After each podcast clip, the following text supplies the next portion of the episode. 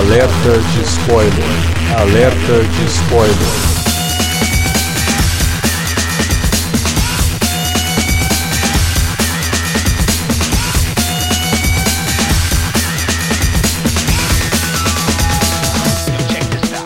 Olá, amigos! Eu sou Alexandre e esse é o alerta de spoiler de Blade Runner 2049. Vamos comentar o filme que demorou 35 anos para ser feito, a sequência do clássico Blade Runner de 1982, que já tem um podcast aqui no Cine Alerta. Procure aí nos links relacionados nesse post do podcast e vá atrás também do Alerta Vermelho, que tá bem legal. Para falar de Blade Runner 2049, tá aqui com a gente o Davi Garcia. Estamos aí, vamos falar desse filmaço para mim, já um dos top 5 do ano. Acho que não, dificilmente vai sair top 5 desse ano. E também com a gente o Felipe Pereira. Vocês estão muito animados, vocês têm que segurar um pouco a marimba de vocês, afinal de contas, a gente não sabe se vocês têm alma.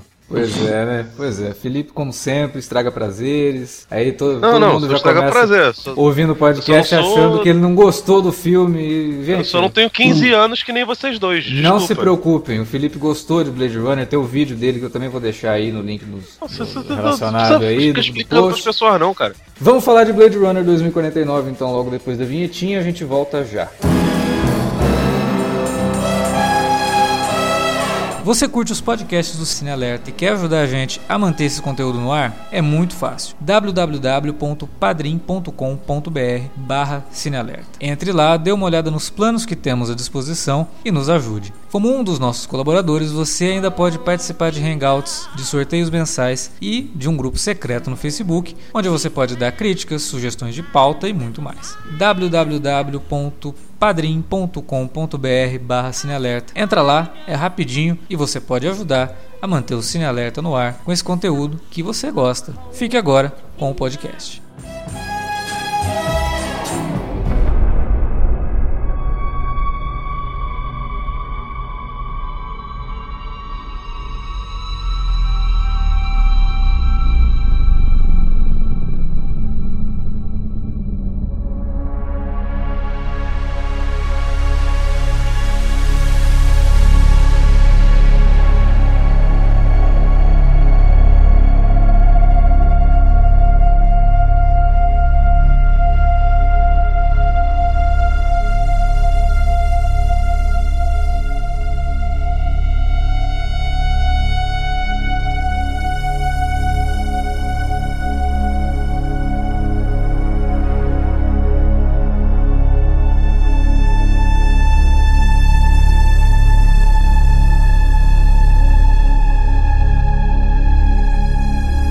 Antes de qualquer coisa, eu acho que todo mundo que ouve os podcasts do Cine Alerta, acompanha o Cine Alerta, acompanha o Twitter do Cine Alerta, acompanha o meu Twitter pessoal, do Davi, do Felipe, de todo mundo que participa do Cine Alerta, sabe que Blade Runner é meu filme preferido. Uma continuação do Blade Runner é um negócio assim que, porra, já é a quarta vez que eu falo isso esse ano, né? Twin Peaks, Falei dentro do podcast de Twin Peaks, falei de Arquivo X, agora a gente tá comentando Star Trek também. E porra, Blade Runner, cara. Quem diria que um dia a gente iria comentar uma continuação de Blade Runner, não um reboot, não um remake, mas uma continuação direta do filme de 82. É óbvio que por mais que o, o fã que mora aqui dentro de mim ficasse, cara, Blade Runner, você vai ver Blade Runner no cinema, né? Uma continuação do Blade Runner. Lá no fundo, no fundo, a gente sempre fica assim, porra, tá, beleza, vai, eu não vou ficar muito empolgado com tudo isso, porque o Blade Runner original é um filme muito difícil, e aí pra você, sem nenhum tipo de trocadilho, replicar o que o filme original fez no cinema em termos de qualidade e influência que um novo filme pudesse ter no futuro, seria algo muito difícil, mas os nomes envolvidos ali eu acho que davam um pouquinho de, de esperança, assim, principalmente no caso do diretor, o Denis Villeneuve, é, e do roteirista primário, né, que seria o Hampton Fancher, que também foi o roteirista original lá do filme do Ridley Scott. Apesar de ser Primeiro produzido pelo, tratamento. é, apesar de ser produzido pelo Ridley Scott, que a gente sabe que tá pegando as franquias que ele criou e fazendo uma bagunça, né? Faz, faz aí Prometheus, Alien é, Covenant. e aí fica aquela coisa, a gente fica muito dividido, cara. Eu fui pro cinema assim, é, sem expectativa muito alta. Assim. Ao mesmo tempo que você tem muita coisa que fala pra você, não, esse filme vai ser legal, tem o Villeneuve, não sei o que, do outro lado você tem, ó, calma, vai devagar, tem Ridley Scott. O segundo tratamento do roteiro é do Michael Green, que ao mesmo tempo que o cara fez o Logan e o American Gods esse ano, ele também fez Alien Covenant e Lanterna Verde, né? Então é um cara que, porra, pera aí. Pra mim, a maior segurança foi o primeiro cara que você citou, que é o Hampton Fancher.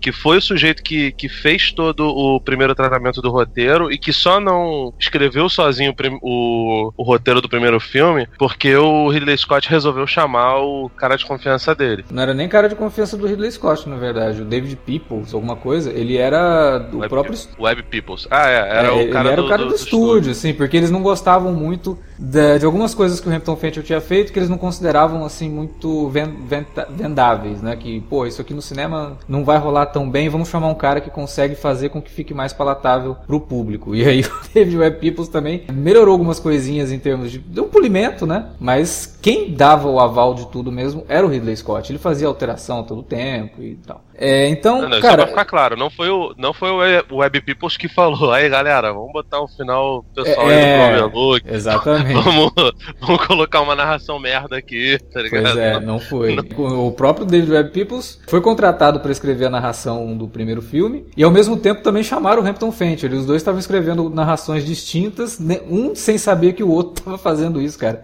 É umas, umas histórias assim da, da produção de Blade Runner que são bizarras. É, e aí de qualquer forma, realmente, o Hampton Fancher aparentemente escreveu um, um roteiro inicial gigante também para esse filme, que era quase um, um, livro, né? Que o o que foi entregue pro Harrison Ford ler para ele aceitar o papel foi quase um livro, assim, não era nem uma, uma coisa de um formato de roteiro. E aí, cara, quando eu saí do cinema, eu devo confessar que eu saí muito contente. E o meu comentário lá vai ser basicamente o mesmo comentário que eu fiz aqui, assim. Eu não sei se esse filme vai, daqui 35 anos, vai ser lembrado como o Blade Runner original. Talvez não seja. Porque a produção de hoje também, é, isso é toda uma questão é, mercadológica, que a, a produção hoje é muito maior do que era antigamente, e hoje você tem muito mais filmes lançados ao mesmo tempo e as pessoas se esquecem rapidamente. Então são poucos filmes que hoje ficam para posteridade. Assim. Eu acho que a gente não vai ver tanto mais os clássicos que a gente via até os anos 80 e até nos, nos- nos anos 90 também. É, daqui 30 Acho- anos, acho difícil a gente se lembrar de algum dos filmes que a gente viu esse- esses últimos é, 10 anos. Aí. Cara, eu vou discordar um pouquinho, cara. Acho que daqui a um tempo a gente vai passar a enxergar tanto o primeiro quanto o segundo como um filme só. Pode Porque- ser, mas, mas é o que eu tô dizendo. Eu não Então, sei tão- se ele vai ser um clássico. Eu não sei. Isso é difícil. Não mete Porque eu tô vendo. essa, não mete essa. Cara, tem, tem um clássico por semana, gente. Toda semana tem Não. um novo melhor filme do mundo. E que daqui dois Não, não anos você vai. esqueceu, entendeu? É, é esse Pois que eu- é, não, o Davi, Davi é muito animado, cara. O Davi, de o Davi tá, tá mais animado que eu, cara. Eu fiquei impressionado, Não, mas cara. depois, Não, calma, mas é- Vai, vai devagar, Davi. Eu acho que esse é o tipo de filme que ele cresce muito. é, com as O revisões. primeiro, sim, com as revisões. O primeiro Blade Runner, ele é obviamente um, já um clássico estabelecido, aceito por todo mundo como tal, Uhum. porque né, ele tem um tema muito, um tema central muito forte, muito marcante, que já foi analisado né, sobre todos os tipos de, de lentes possíveis, né, nesses últimos 35 anos, revisado inclusive, né, porque como eu nunca de mais lembrar quando ele saiu, muita gente meteu malho, depois Sim. mudou de ideia. É, diferente desse, desse de agora, que eu acho que a grande maioria abraçou o filme, né? A maioria das pessoas, dos críticos pelo menos. O filme não está sendo um, um mega sucesso, mega hit de bilheteria, é, mas as pessoas que estão indo estão geralmente estão saindo falando bem do filme, né? São mas poucas também pessoas que estão. Mas também estão indo condicionadas pelo fato de ser a continuação de um, de um clássico cult, né, o Davi? Eu acho ele um, um ótimo filme. Provavelmente vai ficar entre os 10 melhores blockbusters do ano e tal. Mas, cara, o, o primeiro Blade Runner, por mais que tenha aquela. A, a versão de cinema tenha aquela narração horrorosa, tenha o final do pessoal indo lá pra, cima do Overlook, não tem os unicórnios, esse negócio todo, ele ainda assim é um filmaço. Ele melhora na versão de 97 e depois nas Final Cuts da, da vida, esse negócio todo, mas ainda assim o primeiro filme é um filmaço e mesmo aquela versão toda destruída tal, a gente sabe que aquilo ali irrita pra caramba, é, ele ainda assim é superior a esse. Eu acho que o primeiro filme tem muitos problemas de roteiro, tem muitos problemas de desenvolvimento, principalmente por conta da narração, mas principalmente pela falta de cuidado no, no- na finalização do filme. O Blade Runner tem problemas graves de finalização. É, e foi uma coisa que eu, que eu falei, assim, tipo, o meu comentário foi, eu não sei se o novo vai virar um clássico, mas eu sei que foi um dos filmes mais interessantes que eu vi nos últimos tempos de ficção científica. Sabe, é um filme inteligente e é um filme que, cara, é inventivo em muitas coisas. Ele é tecnicamente impecável, não tenho o que dizer do filme. E os temas que ele aborda, ele faz de forma muito inteligente e expande aquilo que a gente viu no original e expande o mundo e expande os temas também. E outra coisa que eu comentei foi que o original, ele precisou de 25 anos, pelo menos, para finalmente você assistir ele e falar: "Ah, tá, esse é o filme que deveria ter saído. Esse é o Blade Runner, por conta, por conta da Final Cut. O do Villeneuve, cara, a sensação que você tem é que ele fez um filme completo e que a, a, versão do diretor, como ele mesmo já tinha dito, é essa. Assim. Ele pode vir depois com uma versão estendida, colocar, mas a, o corte do diretor é esse. É o filme que ele queria. Tanto que o filme tem 2 horas e 45, que é ousado pra caramba. Não é um filme que se sustenta em cenas de ação, ele é um filme lento não lento no, no, sentido de ser chato, porque eu realmente não achei o filme chato, mas é lento e pode soar chato para o público de hoje. Na segunda vez que eu fui assistir, eu contei 15 pessoas saindo do cinema antes do filme acabar. Então, é, é muito complicado a gente cravar hoje. Eu, eu tô vendo muito desse, dessas hipérboles assim relacionadas ao Blade Runner 2049, que podem criar uma expectativa muito grande nas pessoas e quando elas vão ao cinema, elas acabam saindo do filme antes dele terminar, porque você fala que é o melhor filme de todos os tempos, todo mundo imagina que se é o melhor filme de todos os tempos, ela vai aceitar esse filme independente se ela gosta ou não daquilo ali. Né? E aí ela vai ver e falar, nossa, mas esse filme é muito ruim, tá acontecendo nada. Mas aí é mais um aí é mais culpa do marketing, que é um, é um, é um marketing desconexo do, da estratégia, da ideia do filme, né? Sim. A gente tá vendo aí o diretor do episódio 8 de Star Wars falando para as pessoas não assistirem o, o, novo e último trailer antes do filme. Então, quer dizer, por que, que o marketing não conversa com os caras? O que, que a gente deve fazer? Fala para mim aí o que, que eu tenho que fazer para vender esse filme como ele é, para não enganar o público o espectador. O cara faz um trailer faz, sugerindo que o filme é, é, é, sustentado pela ação, e aí quando as pessoas entram na sala e ficam lá durante 2 horas e 45 minutos né? A gente vê um filme lento, que era lento, o original também era lento, né? Sim. Esse, esse, esse ele, eu acho que ele é até mais ousado nesse sentido que ele é mais lento ainda. Muitas passagens são bem longas, me lembro até o, a quarta temporada de Twin Peaks, alguns episódios, né? Com cenas que você fica assim, tá, já entendi. A cena vai continuar, a gente vai continuar vendo o personagem andando ali no, no escuro e tal, né?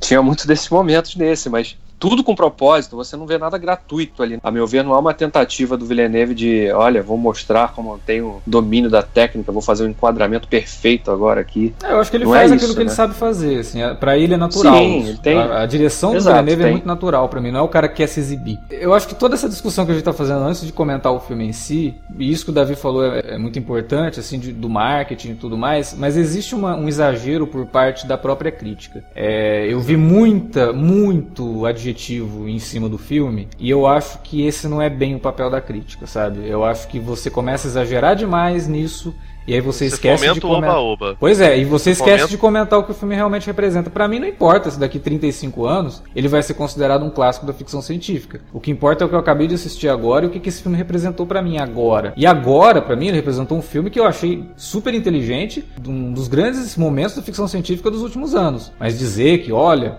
é o melhor filme de 2017, como eu vi críticos falando. É o melhor filme de ficção científica dos últimos 20 anos. Calma, gente. Espera maturar um pouco, assiste o filme, é, deguste um pouco do que, que o filme tem a te, a te mostrar e deixa isso pro tempo. Eu acho que o tempo vai dizer isso, sabe? É, se ele vai ficar perdido aí no tempo como Lágrimas na Chuva, a gente descobre depois. É, é, o primeiro filme, no começo, o primeiro dia foi um sucesso. Aí o sábado foi ruim, o domingo foi ruim. Na segunda-feira o estúdio estava desesperado porque tinha um fracasso na mão. É, a crítica não falou bem, o público ia esperando uma coisa e não via essa coisa. E os outros que leram os textos falavam, hum, não, não vou ver isso não. E quem saía do cinema virava pro amigo e falava, Blade Runner? Não, esse filme é chato, deixa quieto, não vai assistir. Então esse filme ficou também perdido ali, mas foi sendo redescoberto ao longo do tempo, nos anos 80, anos 90, e finalmente temos aqui um clássico. Blade Runner original é um clássico. Mas o novo, depois a gente fala se ele é clássico. Daqui 30 anos, quando a gente estiver gravando o Cine Alerta Geriátrico, Aí a gente fala, lembra quando a gente assistiu aquele clássico no cinema, Blade Runner? Ah, cara, até, até, porque eu, eu, sou bem chito em relação a essas coisas. Eu acho que, continuo achando que clássico só se determina quando você olha para trás e vê Exatamente. um tempo decorrido da obra. É o que, que essa então, obra tipo... influenciou, o que, que essa obra significou para o cinema, sabe? Se ela teve um impacto real no cinema ou na sua vida. No momento que a gente está, o, o, impacto que esse filme tem que ter tido é na gente, né? O que, que esse filme falou pra gente. E, né? e você pode perfeitamente gostar, ô Davi, do, do filme não, e não achar que ele vai ser um clássico daqui a 20 anos. Eu adorei é. o filme, eu gostei muito. E, cara, tem, tem um milhão de filmes que, que, que eu gosto que são antigos e que eu sei que não são clássicos, entendeu? E que, assim, na minha ideia, até, até pela, pela questão de opinião. Agora, em relação. Uma das coisas que eu ia falar era em relação a isso que o Alex falou, né? Do, da crítica acabar ajudando a fomentar o oba-oba, esse negócio todo. Eu não vi os, os trailers. Lembro que você. Acho que foi o Alex que falou não sei se você também chegou a falar, que o último trailer revelava uma parada importante. Sim. Que isso acabava trazendo um problema que, de certa forma, até casa que você acabou de falar aí do Ryan Johnson, né? O diretor do, do Star Wars, é. episódio 8 é, que, que casa com isso, né? De, de acabar se passando é, dali para frente. Eu não acho que seja um problema só da crítica. Acho que o público também embarca muito facilmente em hype para poder falar do, do, do, filme, entendeu? Eu acho uhum. que é, é, um filme excelente, ele é muito bonito visualmente. A, a, fotografia do Dickens é absurda. Vi também sem, sem 3D, graças a Deus. Não, e, cara, cara, um adendo. Eu não sei como é que funciona o 3D nesse filme, cara. Porque principalmente as cenas da cidade, de Los Angeles, né? Com aquela neblina que cobre a cidade. Como é que você põe 3D nisso? Então, o 3D serve só para estragar a beleza do trabalho do Dickens, porque não há 3D nenhum. É claro que não. velha picareta. A gente já falou tantas vezes aqui. O 3D no é, Brasil atualmente é, é pura picaretagem das distribuidoras. Alô, distribuidoras, picaretas. Estão só querendo arrancar dinheiro do público, porque não destrói. Não chega a destruir o filme, que seria um exagero falar isso. Mas, porra, sacaneia o trabalho do, do, do, dos caras, porra. Sabe? É. Que merda, cara. Que raiva que dá isso. E é difícil você achar sessão 2D, cara. Tá? É, não. Ou você só acha hoje 3D legendado, ou quer ver, quer ver 2D, vai ver dublado. Porra. Não dá, cara. É, é uma sacanagem que os caras fazem. Sacanagem. Amigo, amigo, amigo, calma.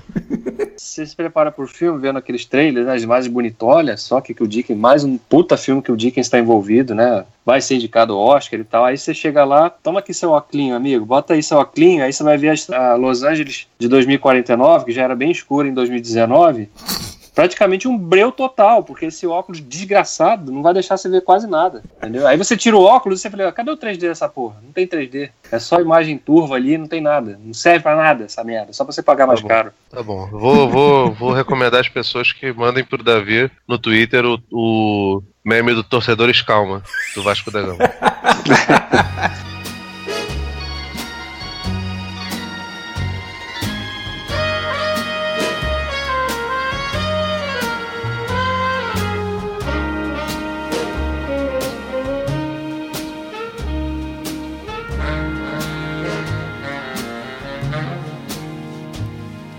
The summer wind came blowing in from across the sea. Outra coisa que você falou aí, que claramente não aconteceu com o Ridley Scott lá no primeiro filme, é que o Villeneuve, não acho que a carreira do Villeneuve agora seja tão promissora quanto era a carreira do Ridley Scott até então. Porque ele tinha feito o filme Duelistas, que para mim é. Uma obra-prima. Tipo, eu acho muito bom. É muito eu, bom. eu, eu tô, tô é quase contigo aí. Eu acho que é quase uma obra-prima. É. Alien, que é sensacional, obviamente. Outra. E Blade, esse sim. E o Blade Runner que, que, que, que viria a ser feito depois. Então, tipo assim, ele vinha de dois filmaços. E, assim, muita gente gostou da chegada, eu achei ok só. Mas assim, ele, o, o Villeneuve, ele já provou seu talento, esse negócio tudo, mas ele não era um cara tão gigante, assim, da, perante Hollywood, apesar de ter feito muito dinheiro para todas as empresas pra, pelas quais ele trabalhou. Você e ele não acha que, em comparação ao Ridley Scott, o Villeneuve, no momento da carreira dele hoje, com o momento da carreira do Ridley Scott na época, ele não é tão, ou, ou até mais, assim? A matéria de dinheiro, ele gerou, de fato, da, uh, do, eu, vou, eu vou botar, obviamente, correções aí, porque é foda também comparar. Porra, que um filme do.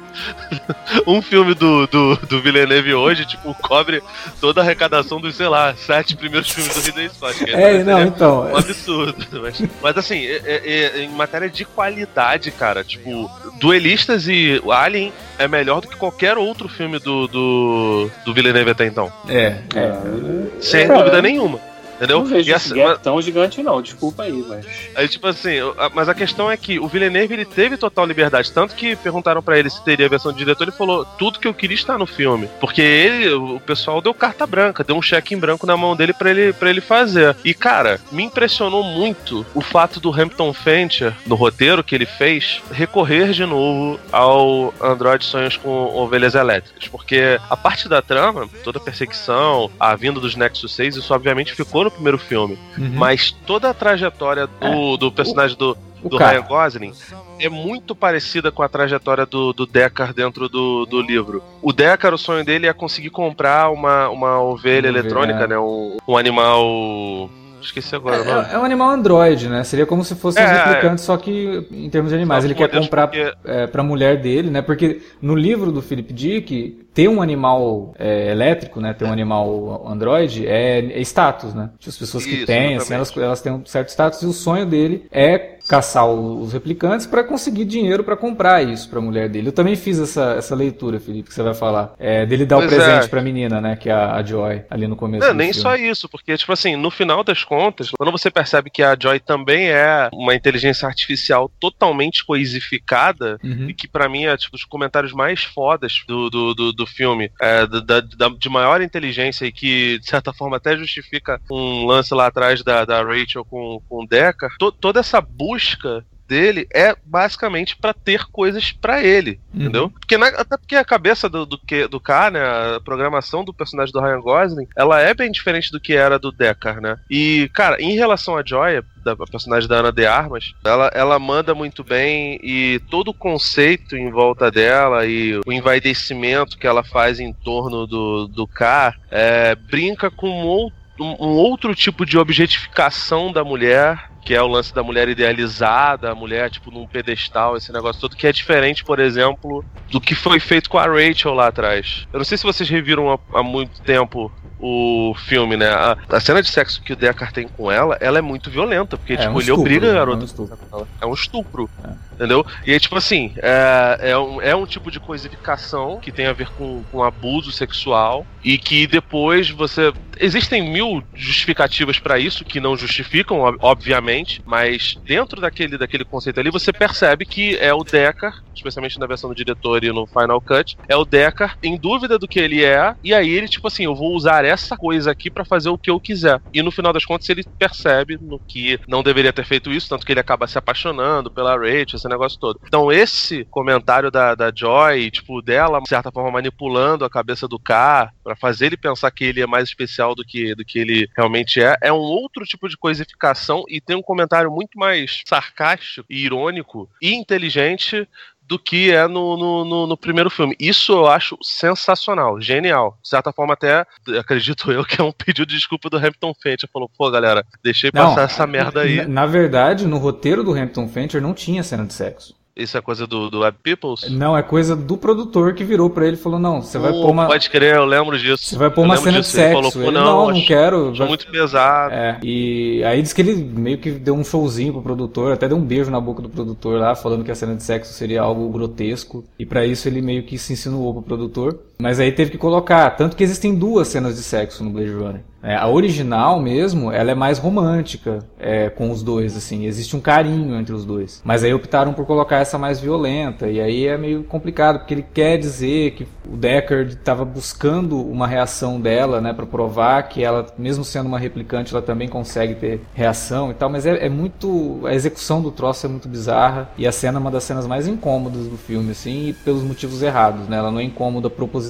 para te. Não, ela é incômoda porque os caras não tinham ideia de que eles estavam fazendo um estupro ali, e a cena não ficou boa. É, E tem, e tem outro subtexto também, né? Que é com a criação, e o replicante era uma criação do, do homem, um objeto, ele podia fazer o que ele bem quisesse, né? E aí tem, tem esse pequeno subtexto também. O que eu acho desse do 2 de 2049 também, porque o, se o primeiro filme ele tinha um grande tema central, esse aqui você tem vários pequenos temas, né? Que vão se correlacionando à medida que o filme evolui. Esse personagem da Ana de Armas aí, a Joy, aliás, dois nomes muito, muito bem pensados, né, para esse filme, né? Joy e Love. E aí no final do filme, quando você vê que, a, que, que Love mata Joy, né? O amor mata o prazer, e depois o cara pra, por perder o prazer, ele mata o amor, né, também, né? Então tem, tem todo um joguete aí por trás. Tem outra coisa, né, você tá falando de temas, um dos temas desse filme é justamente o propósito de cada um desses replicantes ou inteligências artificiais, né? É, Sim. A Joy, o propósito dela é justamente esse que o nome dela tá dizendo, né? Proporcionar esse prazer, tanto que quando, quando o Felipe falou, quando o, o, o K encontra com aquele holograma gigantesco dela no meio da cidade, né? É, Ela chama ele de Joe. Sim. E aí coloca em E Joe?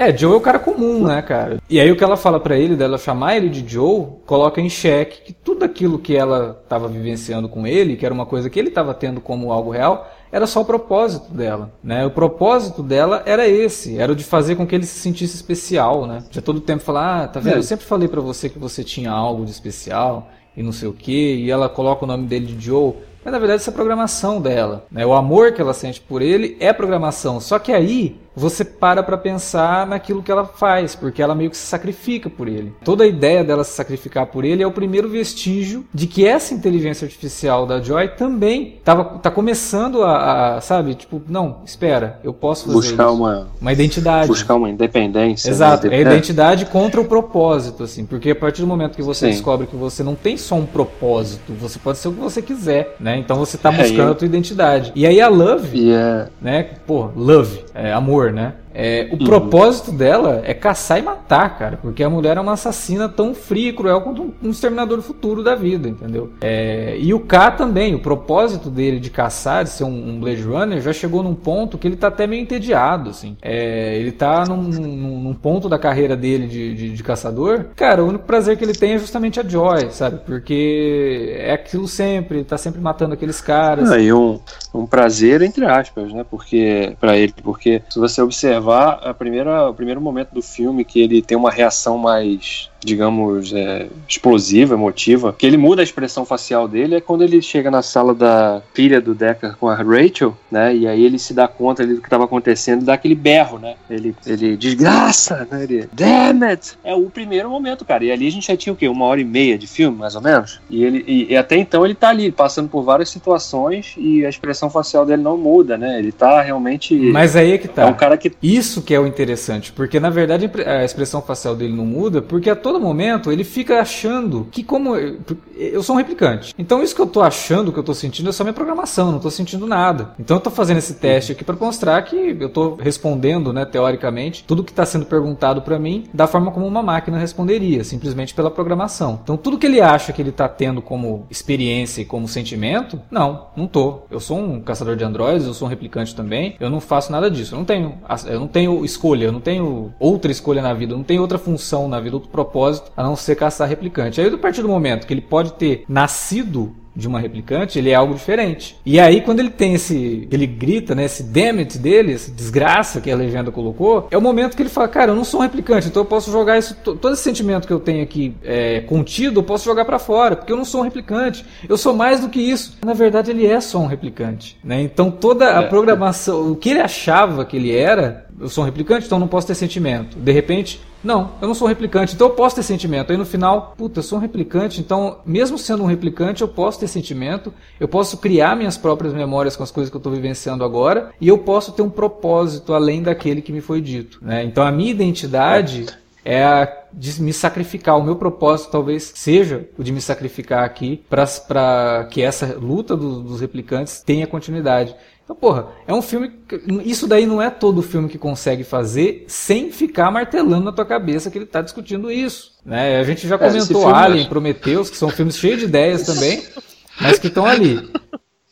Faltou o Michael Caine, né, pra, pra... Mas, cara, não sei, cara. Tipo assim, o- a impressão que eu tive é que, diferente do primeiro... O primeiro filme, ele tinha muito essa questão da identidade que não tem no livro. Deckard não tem a dúvida sobre ser replicante ou humano. É, nesse segundo filme, o, o lance da, da, da, da identidade é um MacGuffin, né, que é desbaratado logo. E, eu, cara, tu não tem noção de quanto eu, eu levantei a mão pro céu. Graças a Deus! Que ele é um Que não é replicante, ele. né?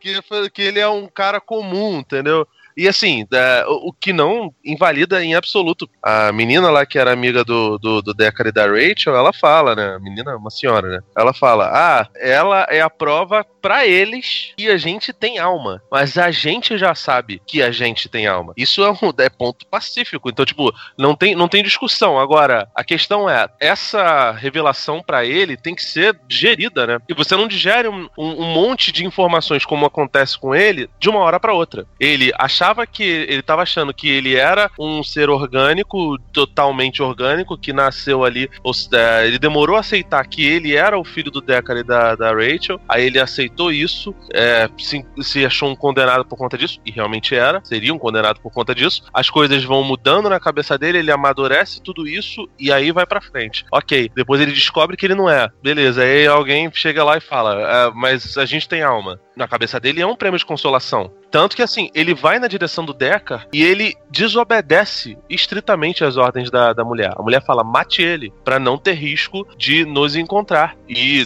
acredito eu, a gente até discutia isso em boxe, né? É, talvez até para também não encontrar a, a, a, filha. E ele vai e desobedece. Ele fala, não, é, eu já que agora, já que você tá me dando a opção de ter livre-arbítrio, eu vou ter o meu livre-arbítrio e eu vou seguir o que eu quero fazer. E aí acontece, acontece tudo isso, entendeu? Então, tipo assim, no final das contas, por mais que ele se considerasse um cara condenado, e realmente era, é, acabou se tornando um negócio de vaidade, né, cara? Dentro do, do de toda a lógica do, do, do, do K e da, da jornada do herói que, que é proposta ali. E, assim, para mim é corajosa a escolha dos roteiristas e do, do Denis Villeneuve em fazer isso, porque foge um pouco do que era o, o filme original e você demonstra que tem bulhões, cara, para se fazer um filme que pega elementos, obviamente, do primeiro filme, abre mão de tantos outros. Por exemplo, saiu todo aquele aspecto no ar, apesar de ter fumaça pra caramba. É, eu não é... acho que tenha saído o aspecto no ar, não. Mas vai lá, continua. Ah, saiu. Não, não acho. Depois saiu. eu vou explicar por quê. Mas assim, e, tipo, pra mim é uma, uma coragem muito boa para tentar fazer algo diferente e que fosse ainda bastante é, reverencial pro, pros fãs antigos, né? E, e, tem tudo a ver com o Kadik, né, cara? Tem muito a ver com o então. É, esse, eu acho até o filme novo, 2049, num espírito muito mais Philip K. Dick do que o Blade Runner original, assim. É, das, do, de tudo que ele prega em termos de discussões sobre identidade, que era um tema recorrente do Philip K. Dick. Agora, isso que você falou do tempo que o Kay precisa para ruminar tudo isso, fazer as informações. E é por isso que eu digo que esse filme ele tem o tempo que ele precisa ter, assim, porque você acompanha todo o filme do, do ponto de vista dele, então você passa por tudo que ele está passando e o filme está te mostrando que esse tempo que ele precisa tá ali. Você sente esse tempo, não é uma coisa assim que de uma hora para outra ele de repente está aceitando que pode ser o filho e de repente não, não é mais, não. Né? Ele tem toda uma jornada ali que ele é relutante. Depois quando ele descobre um negócio que é uma pista falsa, ele acha que ele é, ele também passa por várias outras emoções e aí você acompanha isso e aí quando você chega no final, ele precisa também ser confrontado pela, pelo holograma gigante da Joy para poder de novo perceber isso, né?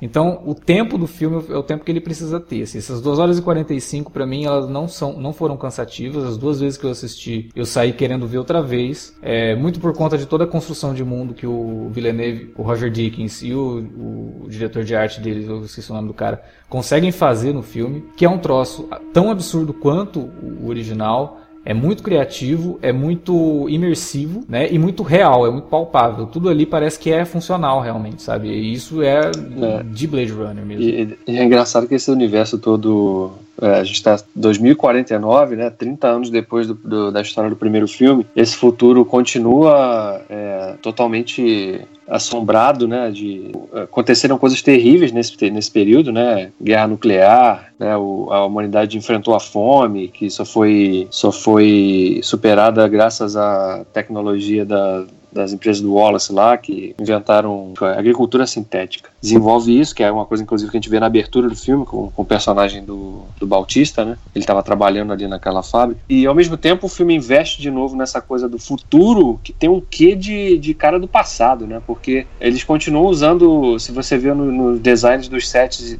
internos, né? Na, na, estrutura ali dentro da delegacia, onde o Kay aparece interagindo com a personagem da Robin Wright, tem monitores, né? Ainda você não vê aquela coisa mega futurística, assim, que, que é aquele monitor invisível, né? Que o cara tá ali manipulando no ar ali, não tem nada disso. Eu adorei isso, É, assim- porque ele é reverencial à tecnologia do, do original, né? Então é como se a tecnologia Sim. do original tivesse evoluído e não a nossa, Uhum. né? Porque Sim, sim, sim. É, a única coisa da nossa tecnologia que ele joga ali e brinca um pouco, aliás, a única não, né? Tem pelo menos duas coisas da nossa tecnologia atual que ele incorpora a tecnologia de 2049 seriam é, a ideia de inteligências artificiais, né? E dispositivos, né? é, e dispositivos que você leva para onde você quiser e que te dão informações de, tudo que você usa como telefone, digamos assim. E o drone, né? Que ele usa um drone lá no carro dele para mapear o local e tudo mais. Que é uma tecnologia. E tem mais, e tem mais coisa também, né? Nas próprias projeções ali daqueles mini shows que a gente vê ali, quando o Kay encontra com o Decker lá no, naquele hotel abandonado, né? Isso a gente até viu alguns testes aí, né? O pessoal fazendo interação de artistas já falecidos em, em shows, né? E tal. É uma coisa que pode ser utilizada no futuro, não muito distante, assim, né?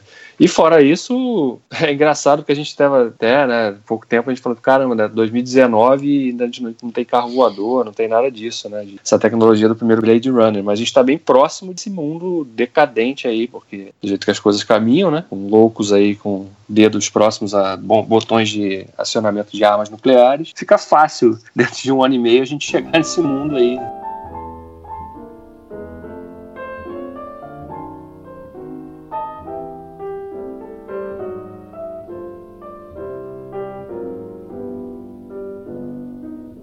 It's quarter to three. There's no one in the place except you and me.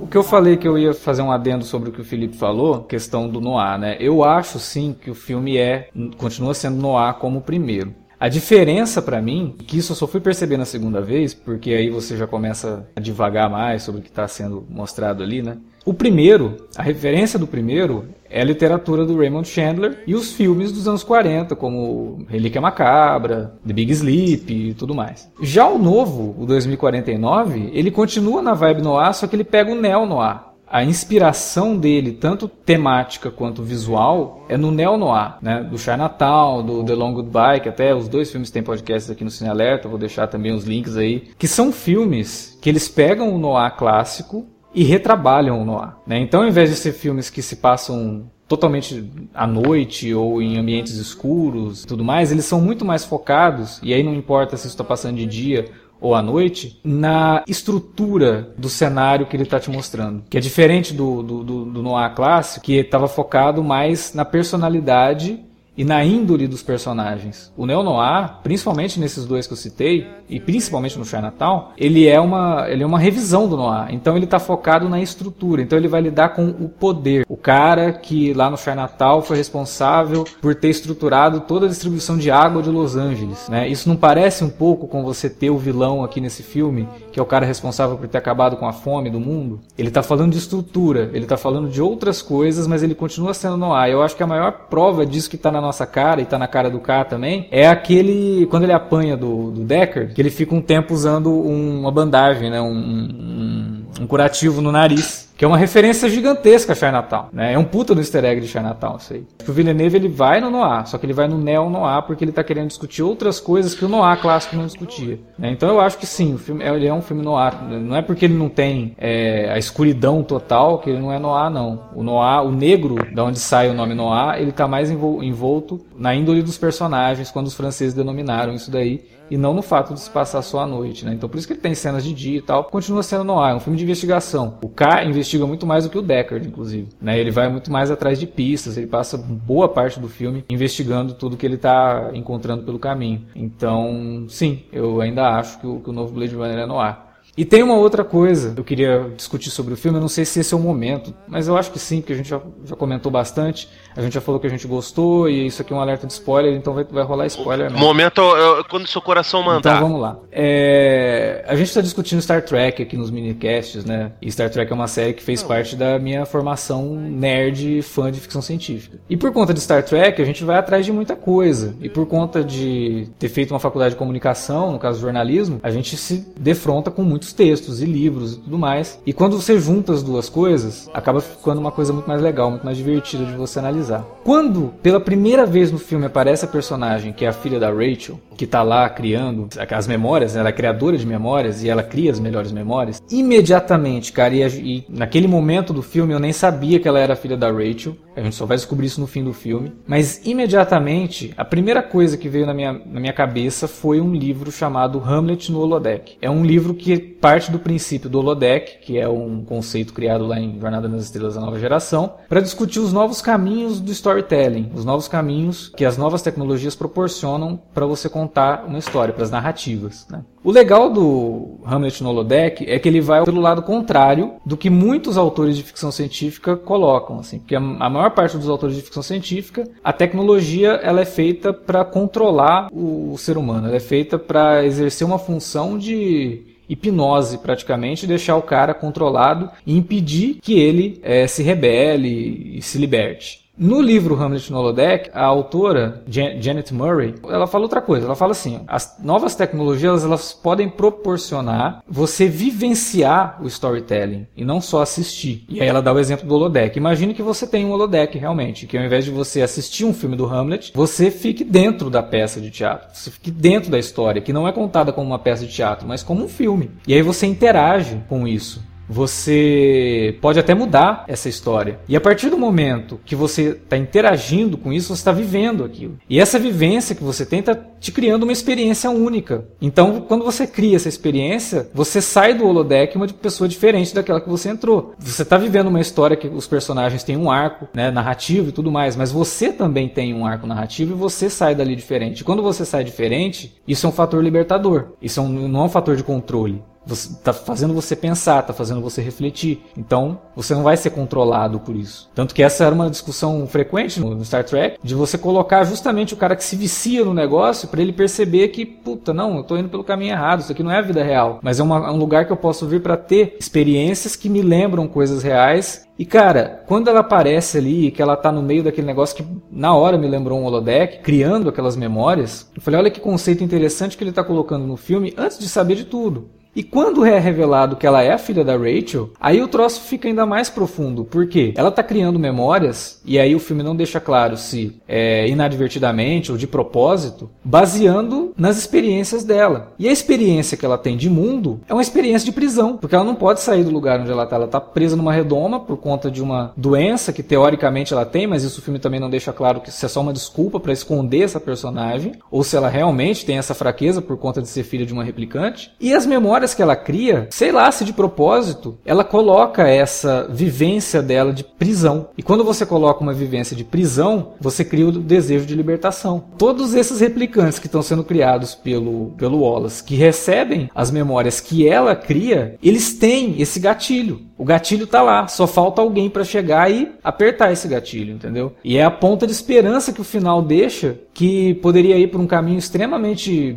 para baixo e tudo mais, e é bem diferente do primeiro filme, que o, o, primeiro filme parece que ele te deixa uma ponta de esperança, mas na verdade se você parar para pensar, os caras vão ter que viver fugindo para sempre. Aqui pelo menos não, a ponta de esperança é que os, os replicantes um dia talvez consigam a liberdade que eles estão sonhando, assim. Então isso foi um dos, uma das coisas no filme que mais é, fez com que eu admirasse o trabalho do Villeneuve e do Hampton Fancher e até do Michael Green, porque pô, o cara foi o cara que fez o segundo tratamento do roteiro, obviamente que tem coisa dele ali, né, apesar do, do passado dele. Então, é, e não é todo filme que te faz pensar num livro meio obscuro, ou te faz pensar numa, num texto acadêmico, sabe? E só por isso, Blade Runner 2049 já seria um grande feito no cinema nesse ano, assim, em termos de te fazer pensar, de fazer você sair do cinema refletindo refletindo sobre o que você acabou de ver. É, mas não é só isso, né? Como a gente falou, o filme tecnicamente tá maravilhoso, tem que ser visto no cinema, fotografia incrível, direção de arte incrível, as atuações. Eu acho que agora seria um bom momento da gente falar de atuações, né? É, até pegando um pequeno gancho aí nessa coisa do, do aspecto técnico, a gente tem visto recentemente muito uso né, de atores que ou já faleceram, já estão mais velhos e são rejuvenescidos em. Né, a gente viu uma.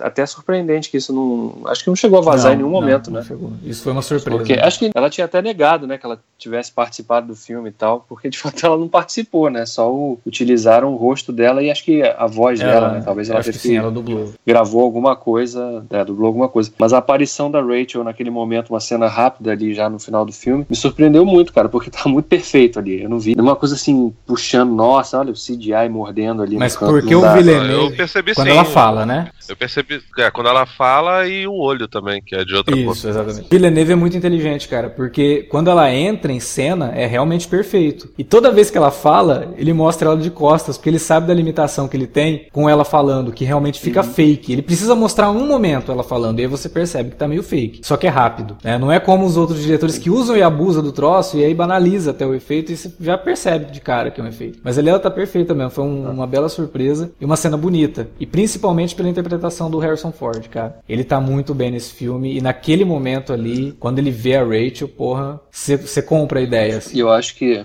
eu acho que ele carrega bem essa a ideia que até um, até o, o próprio personagem do Jared Leto que fala, né, o Wallace fala pra ele que ele pagou o maior preço de todos, né, para, né, de ter que se afastar, né, abrir mão daquilo que ele mais amava ou que pudesse representar realmente um milagre, que é o que o personagem do Bautista fala. A gente, aliás, viu o personagem do Bautista falando isso três vezes ao longo Ah, do é, isso daí é uma coisa que me incomodou. É, reforçando, né, Muitas cenas do- fazendo isso, cara. Muitas cenas retomando diálogos lá do começo do filme. Meio que passando a mão na cabeça do espectador. Ah, talvez você tenha dormido, deixa eu te mostrar de novo aqui, pra ver se você não. E eu fiquei meio incomodado com isso. Mas é, é tão pequeno também que não é algo que. Nossa, o filme ficou uma merda. Não, calma, não é isso. É, É, sim, é sim. uma coisinha que não precisava. esse Decker 30 anos mais velho, ele é um cara realmente que, e você vê pelas feições, até pelo, pelo tom de voz do, do- do- que o Harrison Ford imprime pro Decker, claro, emula muito do que era aquele que a gente viu em 80, do filme de 82, mas aqui você acha que ele deixa transparecer muito mais o peso desse cara que viveu esse tempo todo solitário, isolado, e que tem a consciência de que teve que abrir mão de tudo, né?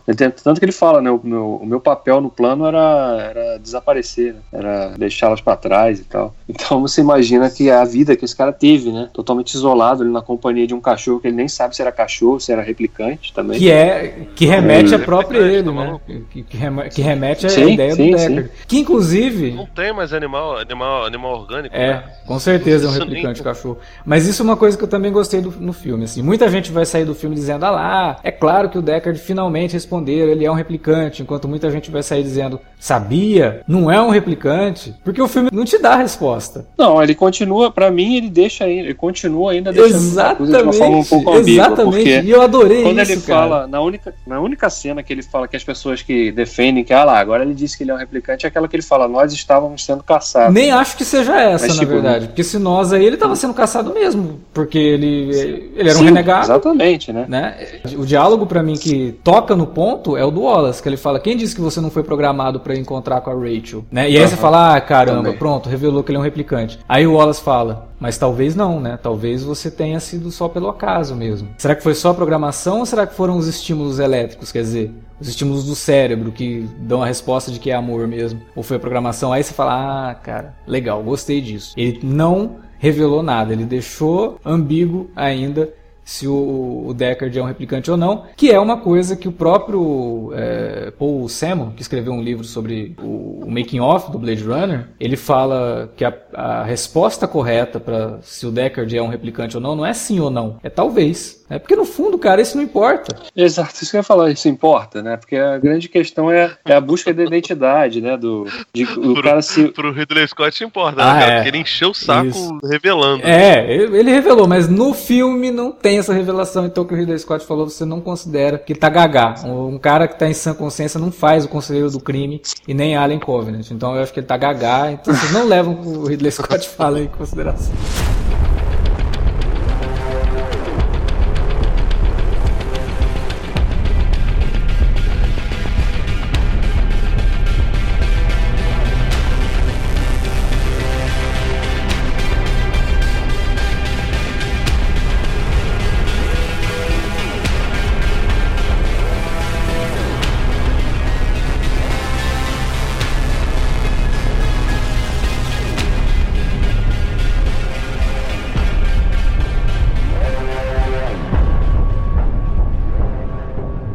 Mas eu falando do, do- do lance das atuações, eu, eu achei até. Gostei do Jared Leto também, acho que ele tá bem contido. né? Ele tenta, claro, né, emular ali um- uma entidade ali, né? Aquele, aquele fato dele, do personagem dele ser cego e tal. Ele é É, messiânico, a tecnologia né? dele Ele é messiânico e tal, assim, meio guru. su- surge sempre nas sombras, né? Assim, aparecendo. Aliás, é o- os sets de todos aqueles sets ali, onde a gente- quando a gente vê as cenas no- nos escritórios ali da Wallace, são muito legais, né, cara? Brincando com o reflexo da, de, de sombra e da, da água também refletindo nas paredes. E os personagens às vezes aparecem, parecem surgir do nada, né? Assim, surgir do. Você não sabe, você não vê uma porta, né? Você não vê uma. É uma referência ao, ao- escritório do Tyrell, né, no primeiro filme, que também tinha esses reflexos, que até na época o, o pessoal de, de produção assim perguntava pro Ridley Scott e pro Jordan Cronenweth, mas de onde estão vindo esses reflexos? Não tem água aqui nesse escritório, né? As pessoas não vão ficar se perguntando de onde vêm os reflexos, aí a resposta era sempre essa, interessa de onde estão vindo os reflexos, é bonito, é legal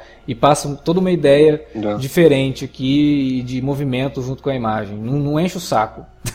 Aí aqui o Villeneuve meio que mostra de onde vem os reflexos, né? Tem uns lagos artificiais ali, umas piscinas que passam por cima e tal, que aí você vê de onde que vem. Mas é uma referência direta à, à fotografia original do, do primeiro filme. E, cara, gostei do Ryan Gosling também. Achei o Ryan Gosling bacana. Eu tenho meu problema com o Ryan Gosling porque eu acho ele hypado demais. Que é o mesmo problema que eu tenho com o Jared Leto, entendeu? É, Fala-se muito do cara, tipo, e não quer dizer que são ruins. Eles são bons. Mas é aquilo que a gente tava falando lá no começo. Parece que são os novos Daniel Day-Lewis, sabe? Calma, gente. Agora que o Jared Leto foi indicado e ganhou pelo, pelo clube de compras da Dallas, sabe? Então, calma. Vamos Ai, não, mas cara, vou te falar, ainda tem, pra mim ainda tem um, um abismo entre Ryan Gosling e Jared Leto. Jared, eu acho o personagem do Wallace muito chato. Acho um saco. Ai, ele ficou sem enxergar, não sei o que. Ai, ele mandou olhos cegos para todos os, os amigos de elenco dele, não sei o que. Mandou engrenagem. Ah, mandou ah, engrenagem. Eu não sei. Não sei também até, até que ponto isso é mito, se é nego exagera nas histórias também pra valorizar um Não, pouco o pois é, mano. filme, né? Eu nem acho que é culpa do cara isso vazar, não sei o que, mas, cara, vai tomar banho. É da- tipo um cantor mediano, um Eu- ator legal, mas que, que, que foi agraciado com o Oscar que, sinceramente, nem foi porra, caralho, puta que pariu, nasceu, não. Cara, não, eu achava até que pelo, pelo que o- os trailers venderam, aí de novo, né? Como o trailer às vezes te, te induz a esperar uma coisa do filme que na verdade não é. O personagem do Leto parecia pra mim que teria uma participação muito maior ao longo da trama. E ele aparece pouco até, se você for analisar as 2 horas e 45 do filme. Talvez por isso a O gente esteja Kay, né, o- inclusive. Pode ser, tal, nunca saberemos, né? Mas as, as participações dele são boas, são pontuais e são boas. Ele não tá ali forçando a barra pra parecer, sabe, o personagem malvadão e tal, né? Ele- a gente percebe que ele é o antagonista, óbvio, mas ele não tá ali o tempo todo passando um plano maquiavélico junto com a Love ali para né, exterminar o, ou para subjugar o- o- os replicantes e encontrar a fórmula da redenção de fazer a procriação e montar um exército que ele possa controlar. É uma, uma coisa meio isso que você falou dele ser uma representação, representação meio messiânica é legal, porque a fala dele quando ele diz que se eles conseguissem reproduzir milhões ali, eles poderiam reconquistar o paraíso. né? E é uma ideia interessante para um, um personagem que é o antagonista da história, né? E que se acha, na visão dele, ele é o mocinho, né? Na visão Porque dele, ele é um deus, que- né? Porque você vê que ele ele fala que ele cria anjos, né? Ele tem toda essa, Sim. essa conotação que eu, cara, eu gostei do Leto, eu acho que ele não chama atenção pra ele, assim, isso é importante. E acho que o Ah, personagem sim. é um personagem, não é o Jared Leto. Isso é tão importante quanto. Eu ia perguntar pra vocês se vocês acharam do- que o, trailer- o último trailer tinha até entregue já, né? A participação do, do Edward James Olmos, né? Voltando como Gaff. Aquela cena dele. Mas vocês não acharam que rolou um mini retconzinho ali, não? Esse personagem? Porque no primeiro filme a gente vê que ele era um cara que não tava nem aí pro, pro Decker, né? Ele era meio, meio um bully, um bully, né? Assim, toda vez que ele aparecia era pra provocar o Decker, pra, tipo, né? é, fazer piada nas costas dele. E aqui ele meio que fala que é, existem estilos diferentes e tal, né? Eu não sei se é a questão que eles quiseram passar de uma ideia de que como o tempo muda a percepção Eu da, acho que sim. da pessoa sobre memórias do passado. Eu acho né? que sim. É tipo Porque o ele- Felipe, por exemplo. O Felipe fica praticando bullying com todo mundo aqui no Cine Alerta. Que isso, sou um fofo. No futuro ele vai dizer, pô, a gente trabalhava super bem junto e a gente sabia respeitar as diferenças e tudo. Onde que eu faço bullying, porra? Eu sou, sou- porra, eu elevo a moral de vocês. Sabe que eu acho que, que, que pode ter acontecido também? Talvez isso seja uma sinalização deles, do Hampton Fancher e do Villeneuve, provavelmente do Michael Green também, para a possibilidade do Gaff ter percebido que ele também era um replicante, como, como o, o Deckard também pode acabar sendo. Porque se o K é um, um Blade Runner e é um replicante, talvez isso tenha acontecido anteriormente também. Os, os Blade Runners são feitos pela, pela Tyrell para tentar caçar os, os modelos mais antigos, como acontece nesse daí. Então, se o personagem do Gaff é, percebeu que ele também era da mesma raça que o, que o, que o Deca, ele pode ter criado a partir dali uma, uma, um outro tipo de sentimento, uma empatia completamente diferente. O, o medo do Deca em pegar Rachel e fugir não é só para salvar Rachel, porque ele se apaixonou é porque ele também teme o fato dele ser um replicante. Lá no, no, no quem coloca o origami lá do unicórnio e mostra, ó, oh, velho, você provavelmente é um replicante, isso aqui são memórias implantadas, é o Gaff, cara. Ele chega lá, bota o um negocinho pra ele e fala, te dou 10 minutos de, de, de vantagem pra você então, correr. É... E o Deckard consegue responder bem, mas... É, por isso que assim, eu acho que o Gaff já tem essa empatia com o Deckard. Eu acho que na visão dele, era isso mesmo, assim, tipo, apesar dele ficar provocando, é, não é que ele não gostasse do, do Deckard, mas é o jeito dele, né? Tanto que tem umas cenas deletadas que ele provoca até o chefe de polícia. Né? Então era o jeito do, do, do, do Gaff. E ele tem empatia, porque ele salva a Rachel. Ele, quer dizer, ele não mata a Rachel e ele dá essa vantagem pro Deckard fugir com a, com a Rachel. Aliás, ele aprimorou bem a, a técnica dele de origami. Fez uma ovelhinha nesse. que, é, que não deixa também de ser um, um mini easter egg também para a própria obra que originou Blade Runner, né? E um próprio comentário em cima do Kay, né? Porque o Kay, na visão dele, era uma ovelhinha, tava seguindo o manualzinho do que a chefe mandava, né? Que ele cumprindo, inclusive, a função que ele tinha no filme original, né? De comentar com esses origamis e trabalhos manuais o que ele tava falando do Deckard, né? É, tem, falando em easter egg, cara, esse eu tive até que colocar no Twitter, assim, porque é um, é um easter egg muito legal.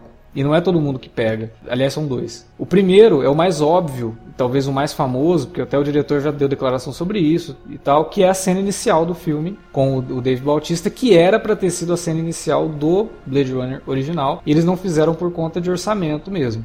E que analisando retroativamente foi até melhor. É melhor que o filme original não comece com o Deckard matando um replicante. Né? É melhor que você deixe que a, a caça dele seja os replicantes principais ali. E eles refizeram a cena idêntica. É, tem os storyboards originais. Cara, tá perfeito assim. É, pro fã que conhece e tal e que viu os storyboards, ver aquela cena finalmente sendo feita depois de 35 anos é muito legal. E a outra referência que é mega obscura é quando o Deckard aparece pela primeira vez que ele está declamando uns, um pedaço de A Ilha do Tesouro, que é o livro uhum. que o Holden está lendo quando ele está internado, depois dele ser quase morto pelo Leon, numa cena deletada que o Deckard vai visitar o, o Holden, que era o caçador de androide anterior, né? Que ele vai visitar o Holden no, no hospital e o Holden está lendo A Ilha do Tesouro. Caralho, essa essa o Hampton Fancher foi fundo na, na, Isso com certeza veio dele ou do Villeneuve, que é maior fã do filme e resolveu fazer, né? Mas foi um easter egg bem legal, assim. E é muito melhor comentar isso do que os easter eggs óbvios, tipo, olha, ainda tem Coca-Cola em 2049, então ainda tem propaganda da Coca-Cola. Uhum. Pô, gente, vamos melhorar nessa busca por easter egg nos filmes aí. Porra! Eu vou te falar do Atari, cara, eu achei sensacional. Especialmente porque eles vão lançar um console novo, cara. Porra, foi muito foda. A Sony não existia no Blade Runner original, mas como ela é a financiadora do filme, tiveram que, met... tiveram que meter lá, né, dessa vez, né? Cara, vou comentar rapidinho sobre a trilha do Hans Zimmer, porque é inegável, né, que ele tenta ali em alguns momentos emular totalmente o, o Vangelis, né? E, e falha. Faz aquela. Não, não diria que falha miseravelmente, não, assim, mas. Foi, foi crueldade da minha parte. Mas é que assim, ele emula o som do Vangelis. É o som do Vangelis. Mas é. ele não cria nenhuma melodia como o do original. Tanto que quando ele precisa Sim. de uma coisa mais dramática e envolvente, ele joga o tema do, do, do Tears in Rain, que é do Vangelis. Do original. Que é o, lá no final, Sim. quando o K tá morrendo. Então, cara, uhum. é, pra mim, assim, a trilha é boa no filme. Mas não é uma trilha que você fica ouvindo como a do Vangelis. Individualmente. Não, não dá, é. cara. É muito é. sonzinho ambiente Sim. só. tal. Tem uns momentos, é. tem uns picos dela que são bacanas. Ela ajuda a criar, de fato, a atmosfera ali, aquela opressiva, né? Daquela da cidade mega poluída, né? Tudo escuro, os becos e quando, mesmo quando ele vai para Las Vegas ou San Diego, que aliás foi um outro comentáriozinho é. bem curioso, né? San Diego virou um lixão, é, né? Cultura pop. E tá San Diego lá, né? é. Exatamente. Eu, não- é por acaso, né, cara? Não é Mas na hora de divulgar o filme, é em San Diego que eles fazem lá, uma puta no stand com todo mundo. É, É. engraçado, né? Vai cuspir no prato que come. Vou cuspir pro alto pra ver se refresca a vista. É, né, exatamente. Mas a trilha do, do, do Hans Zimmer aí eu achei interessante. Pelo menos, ela, ela, ao contrário do que o Hans Zimmer tem feito ultimamente, ele não monopoliza o filme, né? Tem vários momentos que o filme não Ah, tem é? trilha sonora, graças a Deus. Não fica aquela coisa de Hans Zimmer Nolan. Que é trilha, trilha, trilha. É o filme tem três horas, o Hans Zimmer compõe três horas de música. É impressionante. Aqui não. E ele consegue ser mais contido, acho que até por conta da própria montagem também. O Villeneuve deve ter um bom senso, né? De não, não, aqui não vai entrar música, não. Tira essa música daí. É, que até o Martin Scorsese já falou sobre isso, né? Que é, os diretores hoje não sabem o momento de não ter música, sabe? Acho que a gente precisa repreender isso no cinema, assim, em momentos que não precisa de música. Né? Só o personagem basta, só o momento basta. Tem um monte de outros elementos ali. O som, o som, o som da, o som diegético, né? Ele já, já funciona perfeitamente sem trilha. É, que tem muitos desses momentos. Mas assim, acho que o, no geral, esse filme funciona muito mais pelo, pelo aspecto técnico, não da primeira camada, que é som, né? E, e, e até iluminação mesmo, porque isso a gente já, já, já conhecia do original. Ele funciona muito mais pela, pela jornada que esse personagem passam, de, de vindas e idas, né? De descobertas que o espectador é levado a, ah, então é isso. Não, não é isso. né, Essas pequenas viradas que vão acontecendo do segundo pro terceiro ato até combinar lá na cena final, de fato, com o encontro do, do Deckard indo encontrar a filha e, e deixando esse gancho pro final, né? Sei lá, vai ter continuação, não vai ter continuação? Tá, vocês acham que precisa ter continuação? Tá bom por Pra aí? mim tá bom por aqui. Eu acho que não precisa de continuação. É, até pra não correr o risco, que eu acho que é o mesmo medo que o Felipe também tem. Mas, sinceramente, eu acho que tem algumas decisões nesse final que elas também te enganam quanto a essa coisa de ter continuação, sabe? Eu ficaria muito mais crédulo numa continuação se o personagem do, do, do Ryan Gosling tivesse sobrevivido e o do Harrison Ford tivesse morrido. Como ele deixa o gancho nas costas do Harrison Ford e da atriz que faz a filha da, da Rachel e, de- e dele, cara, eu não sei se o Harrison Ford voltaria, pra- entendeu? E eu acho que não. Não dá pra descartar o Kay como morto, não, né? Assim, é, fica uma coisa meio aberta ali, né? A gente não vê de fato ele. Claro, tentaram remeter a cena do, do personagem do, do. Rutger, Rutger Hauer lá no, no, no primeiro Roy filme. É, o Roy. Mas, ao mesmo tempo, a gente não tem essa. Não dá pra. Eu não cravaria que ele morreu. Não, não, não dá, lá, não dá. Mas eu, eu gosto de acreditar assim, que ele eu- morreu, assim, porque pelo menos a- toda aquela discussão que a gente fez sobre propósito e tudo mais faz mais sentido se ele tiver morto, né? Sim, sim, sim, sim. Mas, Pois é, mas, é, mas ele é. Você vê, cara, ele é arredio, ele é desobediente. A menina falou, mata o Deckard pra não ter risco de, de, de, de me entregar. Apesar da. A gente até discutiu isso em boxe, eu e o Alex, né? Eu falei, pô, mas se o Wallace descobriu o paradeiro do, do Deckard é, seguindo o Kay, né? No caso, a, a Love, que já tá morta nesse ponto. É, foi até a polícia, pegou, foi no rastro do cara e acabou chegando lá e pegou. Nada impede que o Wallace, do jeito que é megalomaníaco, te- tendo as informações todas em relação a, a, a Love, também tenha dado um jeito de rastrear o, o K quando ele leva o Deckard até a, até a garota, né? Mas, assim, se, se- se o, Wallace sabe, se, se o K tem ciência de que o Wallace pode ter seguido eles também, tipo, o, o K tá levando o Deckard basicamente pra mostrar, ó, essa é a garota aqui, eles vão pegar ela, então, tipo, vamos apressar essa guerra aí que, que vai acontecer, entendeu? O problema pra mim é, se tiver uma continuação e eles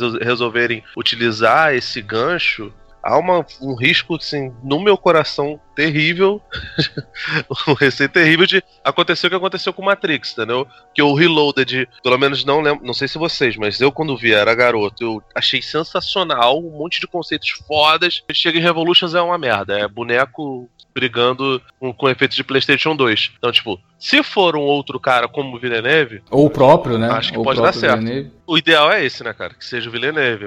Mas, assim, você dificilmente você vê o cara retornando, sabe? Fazendo continuações do, do próprio filme, né? Eu acho que se tivesse uma sequência também ia ser um filme bem diferente, né? Porque a promessa que fica é de um confronto. É, né? eu, eu não sei se eu Então- gostaria de ver isso em Blade Runner, sabe? Ah, Pois também é. não, cara. Também não. a não ser que, acho que combina. não ser que sabe? vá por um lado Só meio se- planeta dos macacos, sabe? Uma coisa assim mais introspectiva. mas mesmo assim, cara. É, podia ser uma coisa assim, tipo, retomou da, da Blade Runner 2070. É, dá um salto É, também. de- Aí já começa com aquele prólogo depois, do, depois da guerra, que confrontou replicante com humanos, blá blá blá. E o que que, que, que que virou a Terra depois disso? Né? E quem, quem sobreviveu aí? E como vive sexta-feira no Globo Repórter?